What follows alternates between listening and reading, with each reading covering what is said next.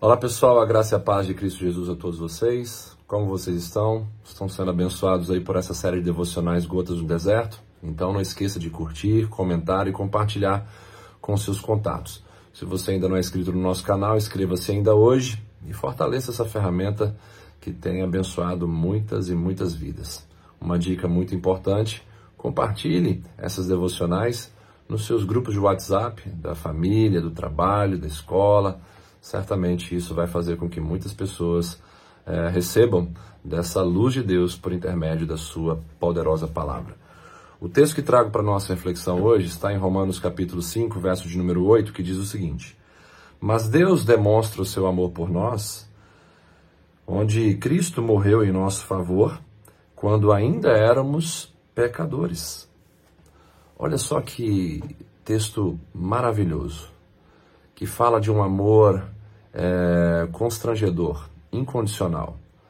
O Senhor é, nos amou, é, enviando o seu Filho Jesus em nosso favor para morrer em nosso lugar, mesmo estando nós em um estado deplorável, mortos em nossos delitos e pecados.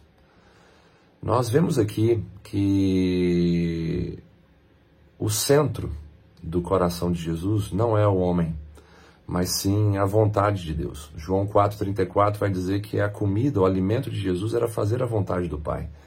Isso joga por terra é, essa heresia da hipergraça que fala que nós somos o centro do coração de Deus. Não, nós não éramos é, grande coisa, quando Jesus veio para morrer em nosso lugar, estávamos todos mortos em nossos delitos e pecados.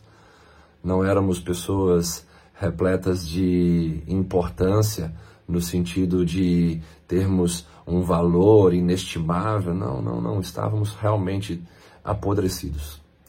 E Deus, ele, de forma tão graciosa, ele nos ama de maneira incondicional e investe o seu melhor em nossas vidas, enviando Jesus para nos resgatar, para nos trazer vida, vida em abundância, vida eterna, trazer a nós a identidade de filhos, o propósito de verdadeiros adoradores e o destino de uma pátria celestial. Isso sim mudou toda a nossa vida, toda a nossa história.